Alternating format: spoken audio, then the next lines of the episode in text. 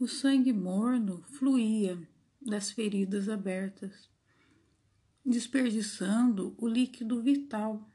A adrenalina, ela acelerava o processo.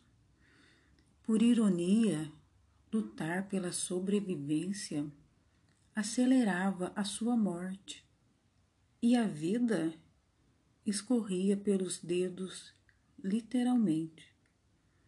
Perdeu a noção do tempo, a noção do espaço, perdeu a noção da vida.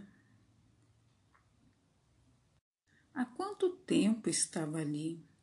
Horas? Dias? Não sabia responder. Não importava o que o cronômetro lhe dizia, ela sabia que era tempo demais. Morreria no anonimato e sozinha. Pensou nas contradições da vida e em como os fatos são engraçados. Os arrependimentos eles surgem quando não há meio de revertê-los, quando não há mais nada a se fazer.